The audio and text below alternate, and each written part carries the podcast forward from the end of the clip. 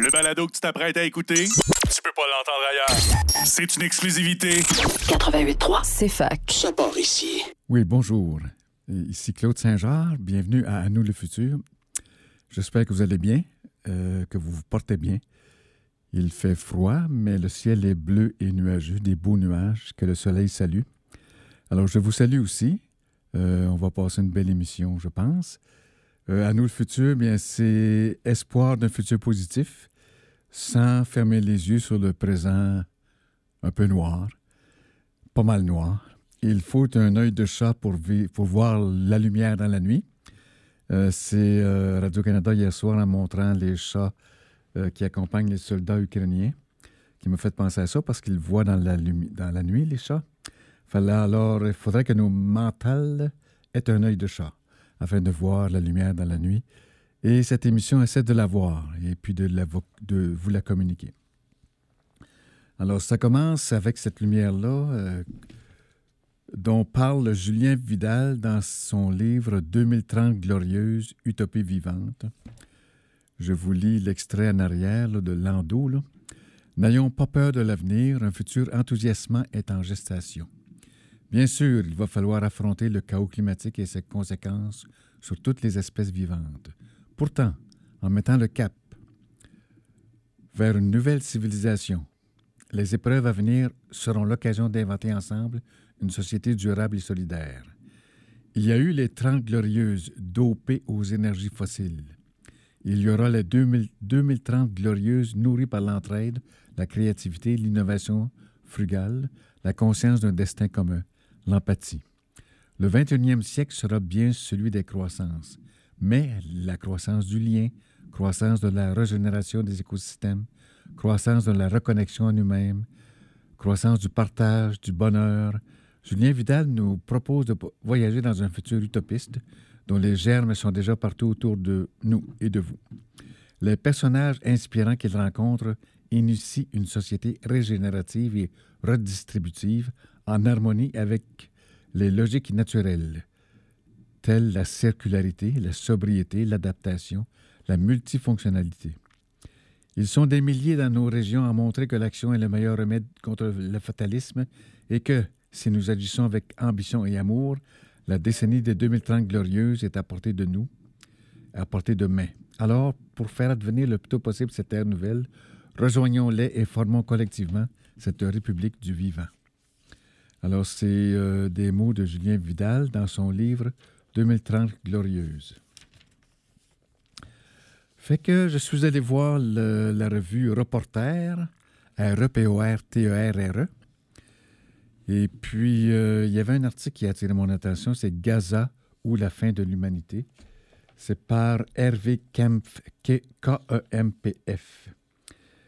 Il écrit que se taire devant le massacre perpétré par l'État d'Israël n'est plus possible. La violence occulte le principal défi de l'avenir, les conditions d'existence dignes pour toute la région. Des pluies diluviennes, dit-il, se sont abattues le 14 décembre sur la bande de Gaza, ajoutant encore des difficultés à une situation déjà intenable pour la population. Un être humain ne peut pourtant rester silencieux devant le massacre que poursuit l'État d'Israël, mais les responsabilités politiques français, presque tous se taisent. Pardon, les responsables politiques français presque tous se taisent parce que c'est une revue française. La violence des actes terroristes conduits par le Hamas ce 7 octobre ne peut justifier les actes qu'a conduit à une échelle décuplée Israël. Pourquoi Reporter, journal centré sur l'écologie, appelle-t-il à un cessez-le-feu, prenant position sur ce conflit géopolitique apparemment éloigné des enjeux dont nous traitons quotidiennement? Une réponse simple est l'évidente compassion suscitée par une vengeance aveugle. Ce ne sont pas seulement les pluies diluviennes sur Gaza qui font aujourd'hui penser à ce sol spongieux où l'humanité s'enlise. Pas même l'écocide que poursuit l'État d'Israël dans sa colonisation de la Palestine, en détruisant les oliviers, en accaparant les eaux, en dévastant la bande de Gaza. Alors, euh, la sauvegarde des conditions d'existence dignes pour toute la région, c'est notre défi. En dehors d'une utopie, il n'y a pas de solution possible. On dirait que c'est un thème qui revient ces temps-ci. L'utopie, c'est une chose à viser, au lieu qu'à oublier. Alors, prenons garde, dit Hervé Kempf, nul ne se relèvera de la barbarie où conduit l'égoïsme et ou la lâcheté. Ce qui se passe en Palestine se déroule aujourd'hui dans un contexte de fascisation mondialisée, constate le chercheur Omar Jabari Salamanca Lemire, ciblé par, pardon, cité par Mediapart. Donc, euh, c'était Hervé Kempf du journal Reporter. Dans le titre s'intitulait Gaza ou la fin de l'humanité. Alors, vous écoutez À nous le futur. Mon nom est Claude Saint-Georges et à nous le beau futur, je le souhaite. Et je regarde quand même le présent qui n'est pas toujours teint du beau futur et nous devons nous relever les manches pour passer à travers avec joie. Euh, je voyais un article de Roméo Bouchard dans sa page Facebook euh, que je tiens à vous lire. C'est la leçon du Chili en matière de constitution. Le Chili n'arrive pas à se débarrasser de la constitution rétrograde, rétrograde du colonel Pinochet. Une constitution écrite par une assemblée constituante élue a été refusée parce que trop à gauche. Une autre, écrite par le Conseil constitutionnel dominé par la droite, vient aussi d'être rejetée parce que justement trop à droite. Pourquoi cette impasse? La réponse est claire selon moi. Parce que dans les deux cas, l'écriture de la Constitution a été prise en otage par les partis politiques au lieu d'être confiée à une assemblée de citoyens représentatifs et non partisans, donc tirés au sort. L'écriture d'une constitution, surtout dans le contexte de polarisation politique actuelle, doit relever du peuple et écarter soigneusement l'influence des partis politiques. On parle de plus en plus d'une constitution québécoise. Saisissons la leçon, le PQ en particulier. Ne, laissons pas, ne, ne la laissons pas écrire notre constitution par des politiciens partisans en conflit d'intérêts par définition. La Constitution canadienne a été écrite par Trudeau et ses proches et adopté sans référendum et sans l'accord de l'Assemblée nationale du Québec. Nous savons ce qui en retourne, surtout pour nous, Québécois. Mieux vaut pas de constitution qu'une constitution écrite par les partis politiques. Alors, dans ce livre de Julien Vidal, 2030 glorieuse, il y a une section là, qui concerne la nouvelle démocratie. Et puis, j'aimerais vous, lire des titres euh, parce que c'est très original. Euh, dans la septième partie du livre, il dit Reprendre notre place dans la nature. Il y a un ministère de la protection et de la régénération du vivant pour se mettre au service de l'équilibre naturel. Il y a un ministère de l'alimentation durable et de la bonne santé pour prévenir plutôt que guérir. Le ministère de la culture et de l'éducation intérieure et extérieure pour apprendre toute la vie. Il parle d'un contrat vert pour refaire la communauté qui, prendrait un ministère de la mobilité active pour découvrir les trésors à côté de chez soi, le ministère des lieux de vie durable pour le droit à un foyer digne, le ministère de la cohérence technologique pour encourager l'innovation frugale. Et le ministère de la cohésion démocratique pour une citoyenneté proactive et épanouissante. Alors, félicitations à monsieur, ce jeune monsieur là, qui n'a pas, pas 30 ans, je pense, Julien Vidal, Vidal c'est plein de créativité et d'enthousiasme dans vos livres. Ça fait du bien. C'est dans le domaine du possible, Acte du Sud, que c'est publié. Maintenant, j'arrive à la première partie, euh, même si ça, ça a de la deuxième, euh, de À nous le futur, c'est l'art écologique. Et je vous annonce une bonne nouvelle.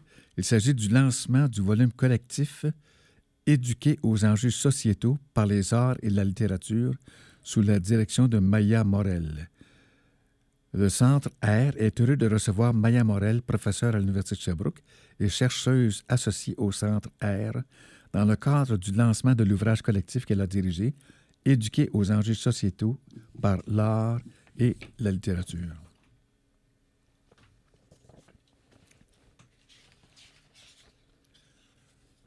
Alors, je vous lis le résumé de l'ouvrage.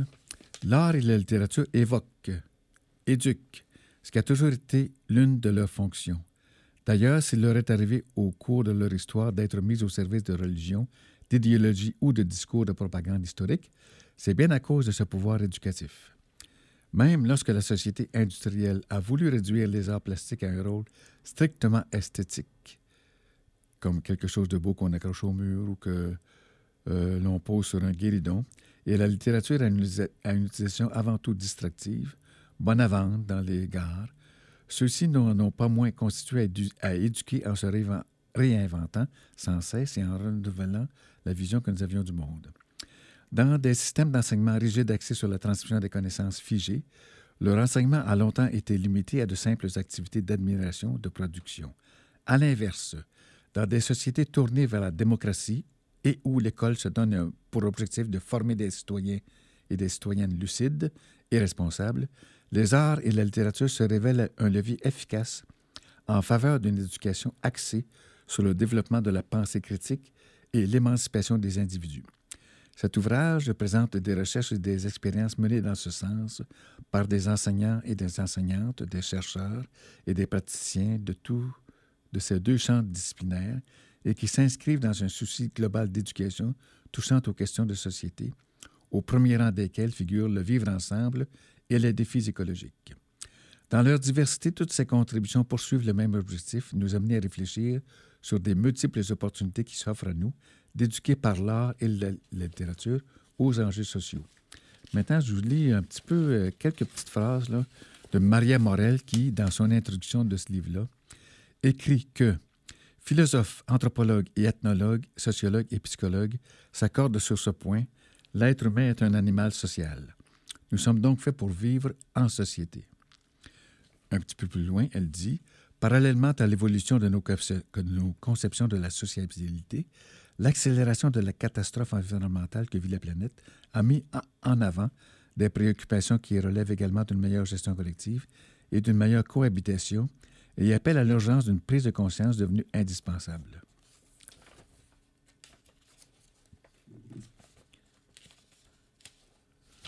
OK, voilà un peu à propos du livre, du nouveau livre euh, géré par Maya Morel de l'Université de Sherbrooke, éduqué aux enjeux sociétaux par les arts et la littérature.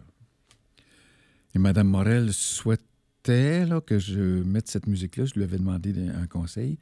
Euh, ce n'est pas, précise-t-elle dans un courriel, euh, l'art écologique demande une intention. Alors, cette musique-là, ce n'est pas une intention, euh, mais c'est quand même une expression de la nature et qui veut imiter les oiseaux.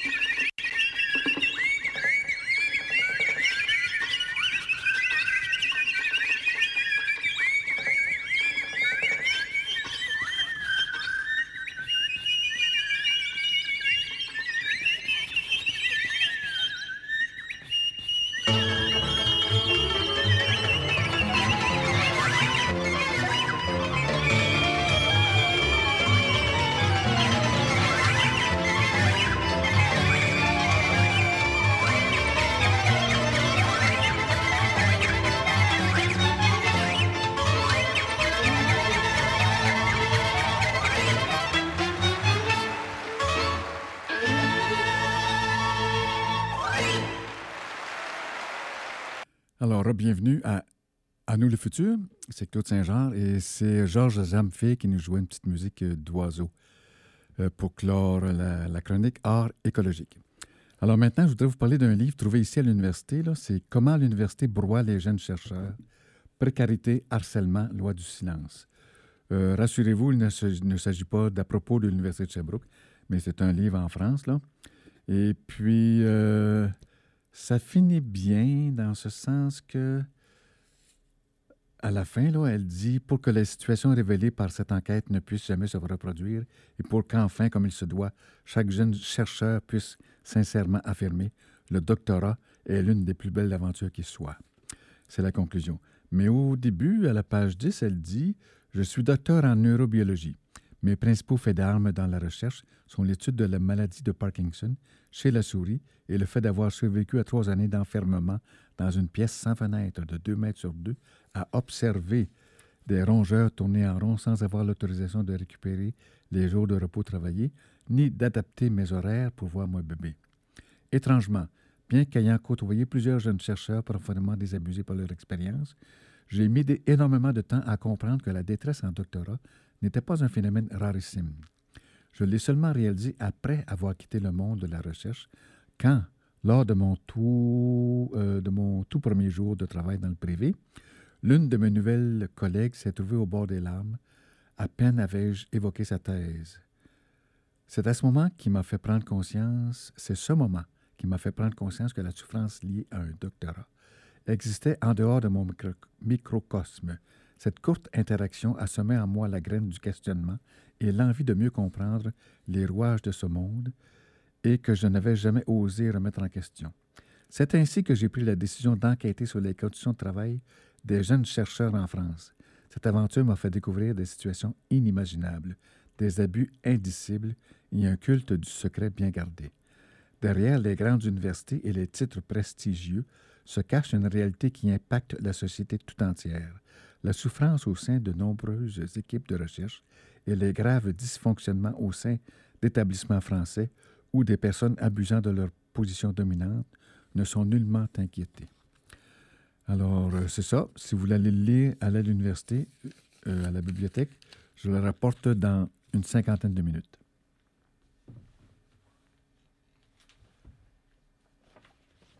Maintenant, on va parler un peu du futur, justement. Alors, euh, j'ai un petit texte ici de l'UNESCO, c'est la célébration de la Journée mondiale des futurs 2023. La Journée mondiale des futurs met l'accent sur le rôle crucial des futurs et de la prospective dans la construction de sociétés pacifiques et inclusives. Ensemble, nous, explorerons le pouvoir transformateur de la pensée prospective, favoriserons les dialogues interdisciplinaires et expérimenterons collectivement des futurs divers pour innover dans le présent. La discussion se concentrera sur le renforcement de notre tissu social face aux technologies émergentes et sur la manière dont la littératie des futurs et la prospective peuvent être exploitées pour la transformation sociale et le multilatéralisme impactant.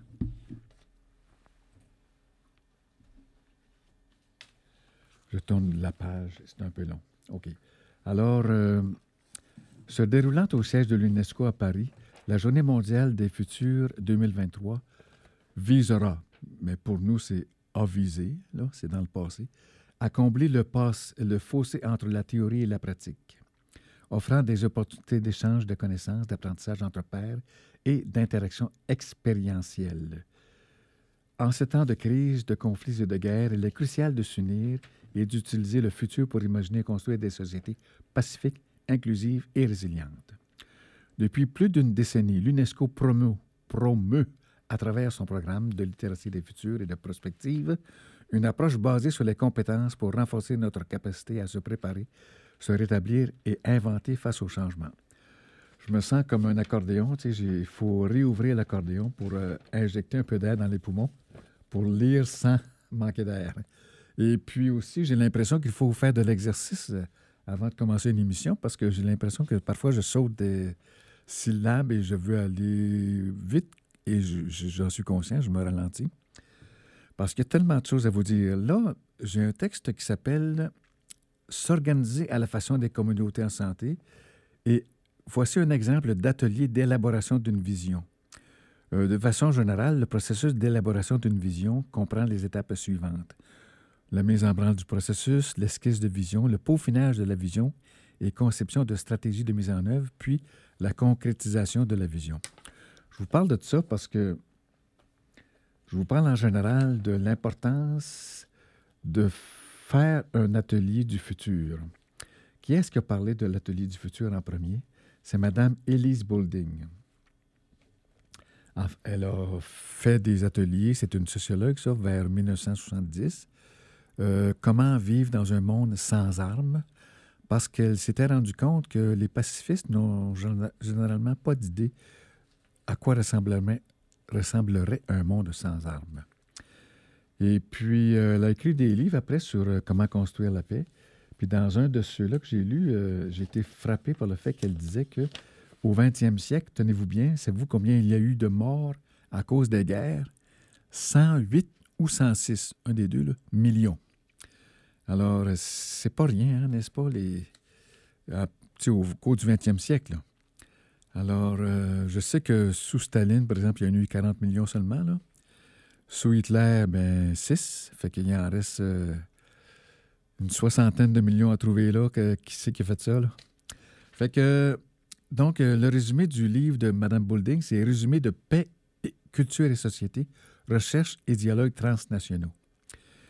Euh, Peace, Culture and Society, Transnational Research and Dialogue est une collection d'articles de recherche qui étudie les bases sociales et culturelles de la paix. Donc, euh, ce livre, Paix, culture et société, intéressera ceux qui cherchent à mieux comprendre les développements récents de la recherche sur la paix et à comprendre les bases culturelles de la violence et de la non-violence. Ce travail est divisé en 23 essais regroupés en quatre thèmes. Ce livre, Paix, culture et société, euh, va au-delà des préoccupations de sécurité et de résolution des conflits pour explorer et développer des modèles culturels qui conduiront à une paix durable. Ces articles sont tout à fait accessibles aux lecteurs profanes. Ça, ça comprend moi-même, mais peut-être vous. Élise Boulding a, écrit aussi pour l'épanouissement d'une culture de paix. Euh, à, l'entour du livre, on dit qu'elle est une pionnière dans le domaine des recherches pour la paix. Toute sa vie militante et enseignante dans ce domaine, Elise Boulding affirme en sociologue que la paix n'est pas une utopie. C'est important, cela. Selon elle, la guerre n'est pas inévitable ou inscrite dans les gènes de l'espèce humaine. Éclairant une face cachée de l'histoire de l'humanité, elle révèle l'existence de sociétés harmonieuses et paisibles. Son idéal de paix en tant que Quaker sincère rejoint tout naturellement celui du bouddhisme de la Soka Gakkai. Son dialogue avec Daisaku Ikeda, c'est la deuxième autrice de ce livre-là, souligne l'importance de l'éducation, du rôle que peuvent jouer les femmes et les enfants dans l'élaboration d'une culture de paix. Elle énumère enfin les très nombreuses ONG, c'est-à-dire les organisations non gouvernementales encore trop peu connues, qui, dans de multiples domaines, œuvrent depuis plusieurs décennies à la survie de notre planète. Alors, merci beaucoup à ces ONG. Maintenant, j'ai un, article qui vient de la revue Yes, Journal d'un futur positif. Euh, il nous dit que dans un article du 26 août 2021, essayez d'imaginer un monde sans guerre. C'est un outil conceptuel co-créé par Elise Boulding qui consiste à essayer de se faire des images d'un monde sans guerre. Fait que c'est écrit en anglais, je vous traduis ça au fur et à mesure. Mais donc, euh, voilà, c'est terminé pour ça. Maintenant, je voudrais vous parler de l'organisation d'un atelier constituant. Ça vient d'un un petit livre, là, c'est euh, hmm, euh, Citoyen constituant à l'œuvre. Premièrement, quand on veut organiser un atelier constituant, ça, c'est dans le cadre d'une réforme de la démocratie. Le, groupe peut être plus ou moins grand. La Constitution englobant non seulement les institutions démocratiques, mais un grand nombre de sujets qui concernent l'organisation sociale, économique et politique d'un pays, il est préférable de circonscrire l'objet de l'atelier, soit la souveraineté du peuple, l'Assemblée constituante, tel ou tel chapitre d'une constitution éventuelle, comme les propositions qui suivent. Euh, comme lecture de base, on dit Au pouvoir citoyen de André Larocque, Dialogue avec euh, Claude Bélan, Constituer le Québec de Roméo Bouchard, Démocratie, histoire politique d'un mot en France et aux États-Unis de Francis Dupuis-Déry. Défendre la démocratie directe de Antoine Cholet, ah, c'est un livre en Suisse, et Abolir les partis politiques de Jacques Lazure, puis Forger notre avenir, bilan des États généraux sur la souveraineté du Québec.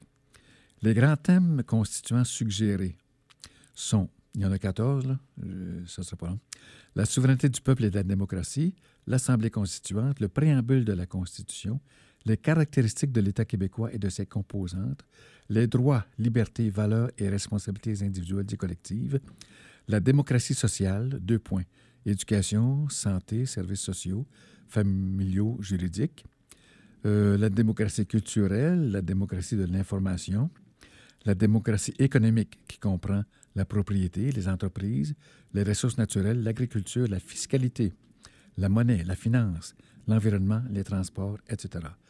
Vous avez la démocratie politique qui consiste euh, à étudier c'est quoi la citoyenneté, le système de gouvernement et de participation démocratique, l'éducation démocratique.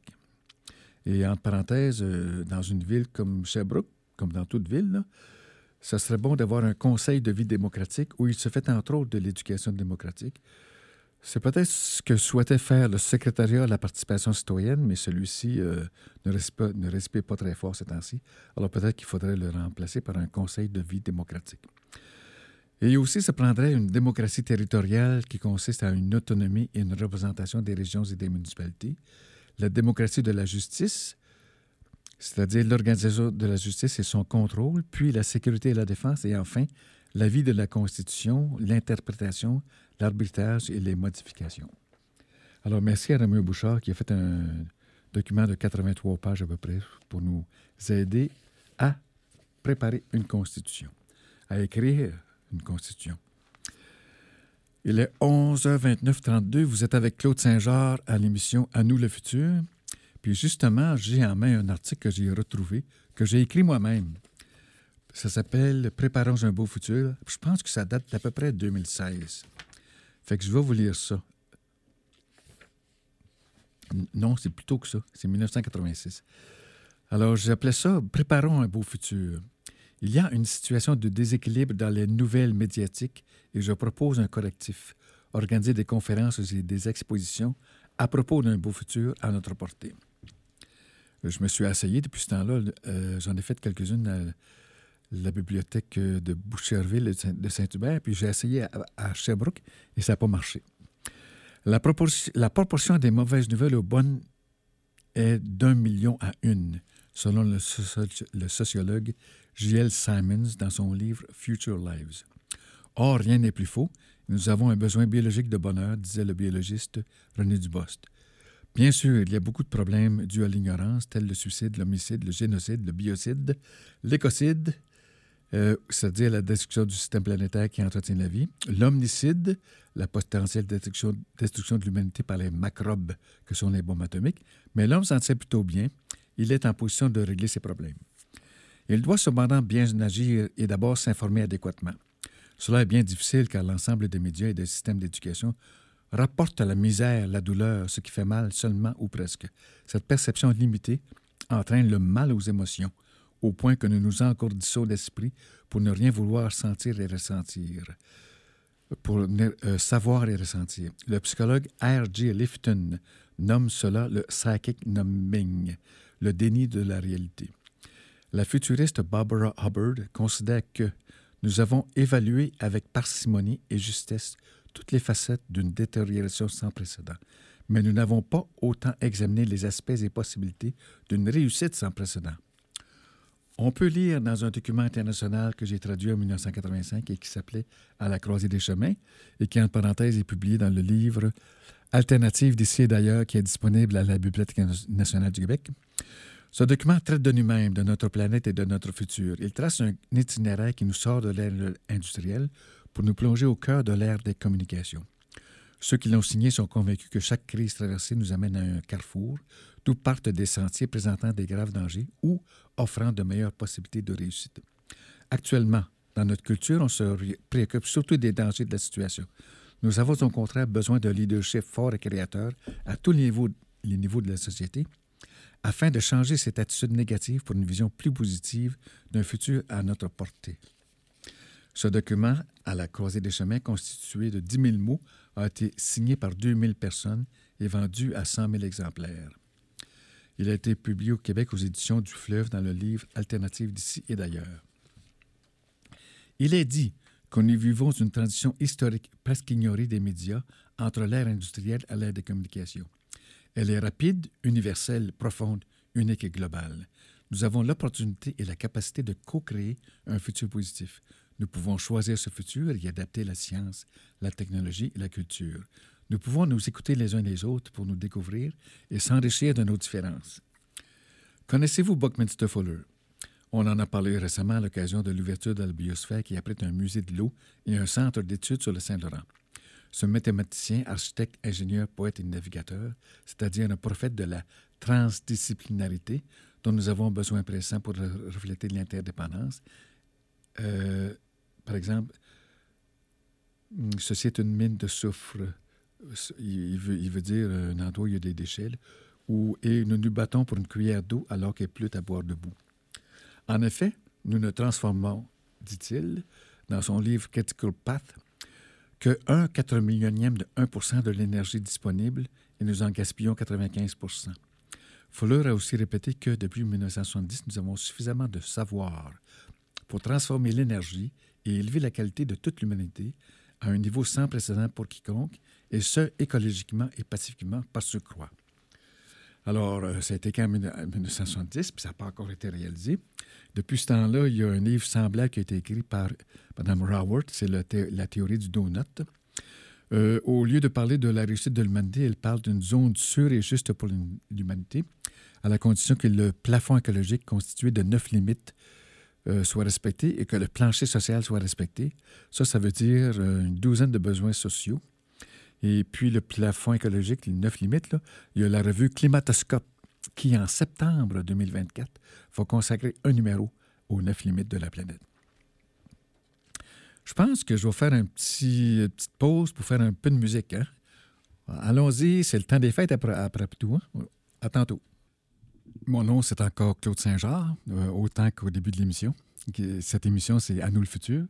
Et c'était les Perséides euh, qui, chantaient. Là, j'ai perdu le titre, il est parti. Alors, euh, je vous lisais un article que j'avais écrit en 1986. Je l'interromps, j'y reviens tout de suite après, euh, pour vous parler du fait qu'il existe un atelier de vision stratégique. Ça s'appelle, ça vient plutôt du, réseau des villes et villages en santé, l'atelier de vision stratégique. vous pouvez faire un atelier, du futur, tu sais, vous-même, si vous lisez ça avec des amis. Il y a une fantaisie guidée. Euh, ça vous montre comment euh, vous détendre, comment faire une fantaisie guidée, comment prendre des notes, les partager. Et puis, après ça, bien, vous vous engagez dans la création du futur que vous avez décidé de faire. Et puis, finalement, il y a une autre euh, fiche technique qui s'appelle l'Atelier de l'avenir de l'Institut Renaudot, R-E-N-A-U-D-O-T. Euh, il y a une belle citation aussi de Joël de Roné, un biologiste. Nous sommes capables de tout changer pour peu que nous découvrions les secrets de nos complémentarités et les voies de nos créations collectives. Les chemins de la vie sont aussi et surtout les chemins de la création.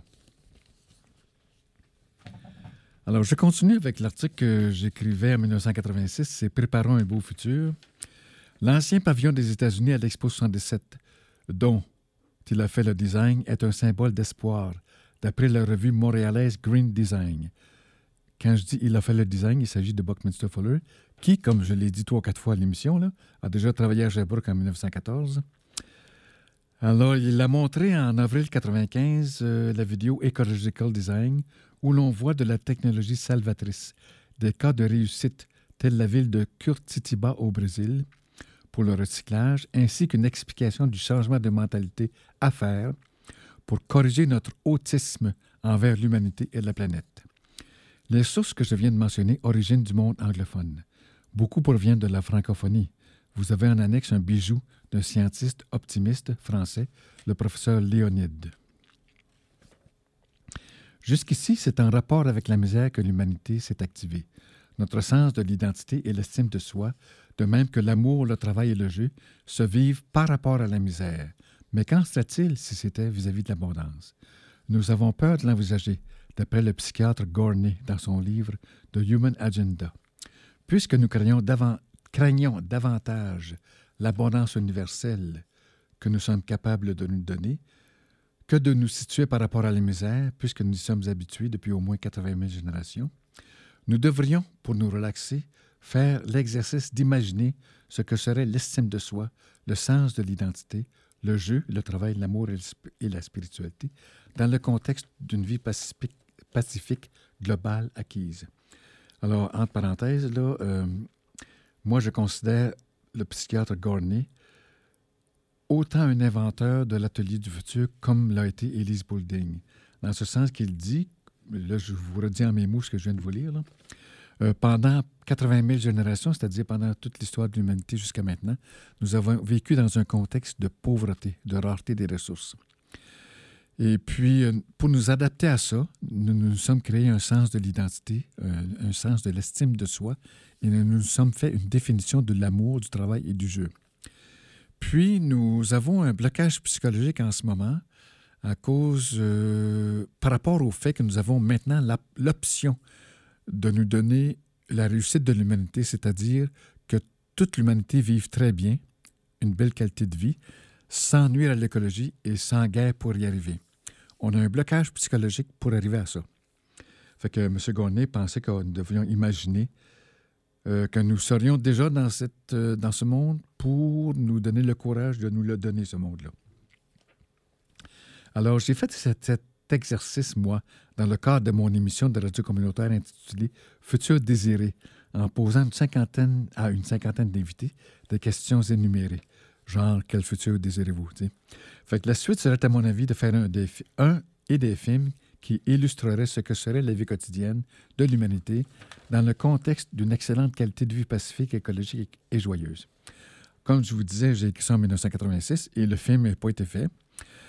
Ça, ça me rappelle une émission euh, qui s'appelle La Grande Librairie à TV5 les dimanches à 10h. La semaine passée, c'était Sophie Kahl qui était invitée, une autrice. Là. il y a un livre d'elle à, la bibliothèque de euh, la ville de Sherbrooke, elle disait que elle avait fait un exercice d'énumération de ses échecs. Moi, je trouvais ça intéressant parce qu'elle n'était pas du tout angoissée ou triste. Là. Elle faisait tout simplement une observation des échecs qu'elle avait eus dans sa vie. Puis aussi, elle avait fait un catalogue de l'inachevé. Ça aussi, ça m'a impressionné. Parce qu'il y a beaucoup de choses qui sont inachevées, telles par exemple l'option de la réussite de l'humanité de Buckminster Fuller, et puis c'est pour ça que je pense aux ateliers, à refaire des ateliers du futur pour nous donner de l'énergie et le goût de se créer un beau futur. Alors, je termine mon article de 1986 comme ceci. La compagnie Future Wave travaille présentement à la préparation d'un film montrant un beau futur s'intitulant Oops, OOPS et ayant la bénédiction de Robert Redford et Paul Newman. Je ne sais pas si ça a eu lieu, ce film-là. Je sais pas. Bien d'autres exemples illustrent le travail de préparation de l'avenir à Dieu. Par exemple, Who is Who in Service to the Earth énumère 8000 projets. Et le Global Coalition for Tomorrow regroupe 10 millions de personnes. Robert Jonk, J-U-N-G-K, auteur de Paris sur l'homme, publie un catalogue de l'espoir et une encyclopédie des problèmes mondiaux, ainsi qu'une encyclopédie de problèmes euh, des potentiels mondiaux existent. Et euh, c'est Anthony Judge qui a fait ce catalogue. Ne serait-il pas temps d'organiser des rencontres, des événements, des conférences, des expositions pour parler de tout cela afin d'insuffler de l'enthousiasme envers le présent et l'avenir et communiquer le sens de la vie? Alors, été écrit en 1986. Je pourrais le réécrire pour aujourd'hui, tellement les choses avancent pas vite et même reculent. En tout cas, euh, je dis ça sereinement, avec le sourire, puis on continue. Puis je vous rappelle euh, qu'il existe un manifeste pour une frugalité heureuse et créative qui a été fait. Là, ça existe. Cherchez ça, le pitonner les jeunes, là, vous avez ça. Manifeste pour une frugalité heureuse et créative. J'en ai dit un mot il y a une couple de semaines, mais je vous rappelle le titre. Puis, Ah, tiens, c'est le temps de la publicité. 11h45, je reviens. C'était Fred Fortin, Madame Rose. Beaucoup d'instruments à vent, comme vous voyez, et pourtant, ils ne vendent pas. Euh, il disait plus capable de payer mes billes. Ça m'a étonné, là. Ça ne m'étonne pas, je sais que ça se peut. Mais ça me choque parce que c'est incompréhensible. Euh, ça ne ça devrait plus arriver ces temps-ci. Euh, comme ça fait deux, trois, quatre minutes que je vous parle du succès de l'humanité, de l'abondance pour tout le monde qui est possible. Fait que concrètement, il, existe un réseau là, de, qui s'appelle le Revenu de citoyenneté. Il y en a un au Québec là, qui est. Bon. Puis d'ailleurs, je, me, ça me fait penser à un souvenir d'un livre d'André Larocque qui s'appelle Au pouvoir citoyen. Il y a eu une pétition déjà de 220 000 personnes au Québec pour euh, demander le revenu de base. Et puis André Larocque euh, disait pauvres de nous qui n'avons pas fait la, réforme de la démocratie, parce que si, dans une réforme de la démocratie, nous avions l'initiative populaire, s'il y avait 220 000 personnes qui veulent quelque chose, quand tu as l'initiative populaire, ça devient une loi. Tu, n'hésites pas, là, c'est tout, tu es obligé. Alors, euh, vive le revenu de la citoyenneté, puis vive la réforme de la, démocratie par l'écriture citoyenne de la Constitution. Puis lisez donc André Larocque, Pouvoir aux citoyens, pour vous euh, mettre à jour là-dedans. Alors, euh, donc, je vois dans un petit article ici là, qui parle de la doctoresse Vandana Shiva, dont je vais parler cet hiver un peu plus, là, en 2024, dans le thème de la réforme de l'agriculture, réparer, la terre par l'agriculture écologique ou qui s'appelle l'agroécologie. Fait que Mme Shiva, qui est physicienne et agricultrice, autrice de plusieurs livres, dit que l'agriculture émet 29% des gaz à effet de serre. C'est beaucoup, c'est énorme. Mais elle dit aussi une différence subtile, que le système alimentaire industriel mondial émet 50% des gaz à effet de serre. Alors euh, maintenant, je passe à un article qui s'appelle Cœur de ville et village. C'est une déclaration qui veut un plan pour la vitalité des cœurs des villes et des villages. C'était signé par euh, Béatrice Alain, qui est directrice générale du Chantier de l'économie sociale, Sandrine Cabana-Degari, directrice générale de Piéton, Québec, et Véronique Fournier, directrice générale du Centre d'écologie urbaine de Montréal. Ce que ces jeunes dames souhaitent, c'est de soutenir les cœurs des villes et des villages, de favoriser la vitalité et l'abordabilité des cœurs des villes et des villages, de renforcer l'effet structurant des cœurs de villes et villages, d'encourager le développement économique et commercial dans ces cœurs-là, d'assurer la préservation du patrimoine bâti, de contribuer à la mise à niveau des réseaux de transport dans les cœurs de villes et de villages, de moderniser la fiscalité fiscale, pardon, la fiscalité municipale pour renforcer l'attractivité et la compétitivité des cœurs des villes et villages, puis de veiller à la santé à long terme des cœurs de villes et villages. Alors, comme vous devinez, ça s'appelle un plan pour la vitalité des cœurs des villes et villages. Et puis, nous sommes rendus à un communiqué de presse euh, du 1er décembre 2023 qui s'appelle Du jamais vu depuis les États généraux sur l'éducation de 1995-1996. Le collectif Debout pour l'école publie aujourd'hui Des citoyennes et citoyens ont parlé d'éducation, il faut les écouter. Cette synthèse des propos tenus dans les forums citoyens et les ateliers jeunesse de Parlons éducation c'était rédigé dans un langage clair et soucieux de communiquer fidèlement les propos entendus lors des forums citoyens et ateliers jeunesse de Parlant Éducation. Euh, il y a eu 20 forums dans 18 villes, dont ici à Sherbrooke, et j'y ai participé, c'était à l'Université de Sherbrooke. Donc, cette synthèse est disponible dans Internet dans Collectif Debout pour l'école. Rappelons qu'au printemps 2023, dans le cadre des forums citoyens de Parlons Éducation, près d'un millier de citoyens et citoyennes dans 19 villes ont participé. Et concrètement, il y a consensus sur les aspects suivants. Il faut revoir la mission de l'école et les priorités des programmes d'études. La loi 40 dit le document sur la gouvernance scolaire qui devait permettre une plus grande décentralisation des décisions a eu l'effet d'accroître la centralisation et de réduire considérablement la participation des acteurs de l'éducation. Bref, le système d'éducation est loin d'être démocratique. Euh, Madame Chartrand parle même de omerta. On notera que les participants ont manifesté leur vif désir de se mobiliser pour obtenir des changements substantiels au système scolaire québécois à court et à moyen terme. Aussi, le collectif Debout pour l'école travaille-t-il à coaliser le plus grand nombre d'organisations citoyennes et de personnalités québécoises autour de revendications communes qui feront l'objet d'un rendez-vous national sur l'éducation au début, au début de 2025. Ensemble, nous sommes debout pour l'école. C'est le communiqué de presse du collectif Debout pour l'école qui publie sa synthèse qui s'appelle Des citoyens et citoyennes ont parlé d'éducation. Il faut les écouter. Alors maintenant, on passe à l'UNESCO. Il nous reste trois minutes, tu sais. Fait que je, je vais vous... je parle trop vite parce qu'il reste trois minutes.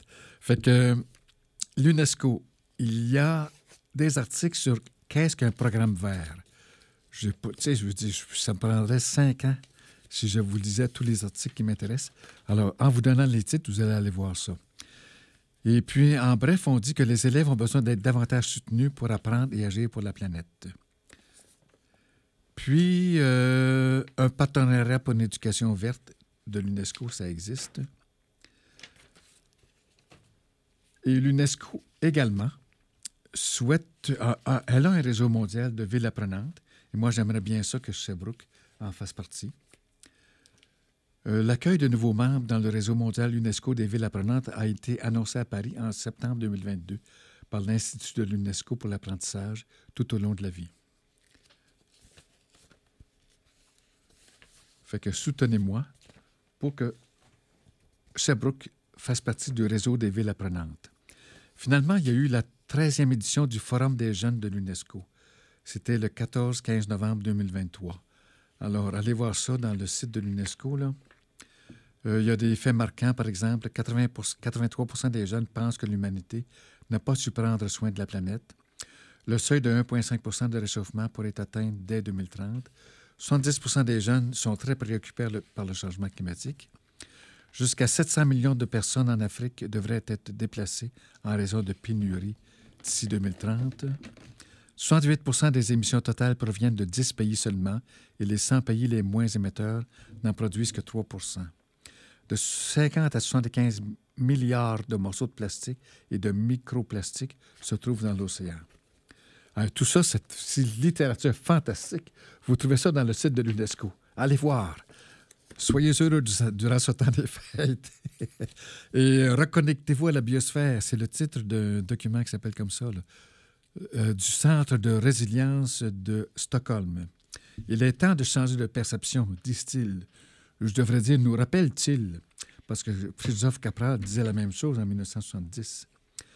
Euh, trop considèrent les questions environnementales comme un obstacle au développement, mais le conflit entre la croissance financière et la durabilité n'est rien d'autre qu'une construction mentale, nous dit l'Institut de Stockholm. Euh, cela a également débouché sur de nouvelles initiatives, scientifiques politiques telles que le Forum alimentaire de Stockholm, un consortium international de gouvernements, d'universités et d'instituts de recherche mondiaux, de fondations philanthropiques, d'acteurs et d'organisations non gouvernementaux et d'entreprises résolues à aborder collectivement les questions de l'alimentation, de santé et de durabilité. Fait qu'allez voir aussi euh, à Montréal, là, euh, il y a un guide pratique pour la mise en place de fermes urbaines, qui, a un guide pratique pour la mise en place de fermes urbaines, comme je disais, et l'agro-démarrage urbain, une boîte à outils de démarrage en agriculture. Puis, comment aller plus loin? Bien, vous allez voir ça dans Internet, là. Notre constitution écologique euh, pour inscrire l'écologie dans la constitution en France. Ça s'appelle euh, Comment aller plus loin dans notre constitution écologique. Saviez-vous que 10% des plus riches profitent financièrement du réchauffement climatique? Et puis, savez-vous qu'il existe des dialogues pour le climat à l'occasion de la COP 28 qui, en, en, en printemps, s'appelait la CDP en réalité en français? C'est la conférence des partis. Puis, saviez-vous qu'il existe un article qui s'appelle Pourquoi nous devrions tous parler davantage du changement climatique? Allez voir ça. C'est de Sarah Wackley. W-A-L-K-L-E-Y. Et puis, savez-vous qu'à Nantes, en France, il y a un mouvement qui redonne le pouvoir aux habitants? Savez-vous qu'il y a des Chinois qui tentent de prospecter, secrètement la côte nord pour trouver du minerai? Et savez-vous qu'à l'UNESCO, c'est UNESCOM, U-N-E-S-K-O-M, c'est une radio associative qui est au service des populations locales après le séisme du Maroc. Euh, il y a euh, une, une, journée mondiale des, jours, des radios communautaires. Euh, L'UNESCO dit ça aussi. Un siècle d'information, de divertissement et d'éducation par la radio. Le thème de la journée mondiale de la radio en 2024 met en lumière le passé remarquable, le présent pertinent et la promesse d'un avenir dynamique de la radio. Ici donc la radio CFAC à l'Université de Sherbrooke. Mon nom est Claude Saint-Georges. Je vous souhaite la bienvenue en 2024. Je vous souhaite des joyeuses fêtes extérieures et intérieures. La fête intérieure, j'espère qu'elle va être permanente. Portez-vous bien.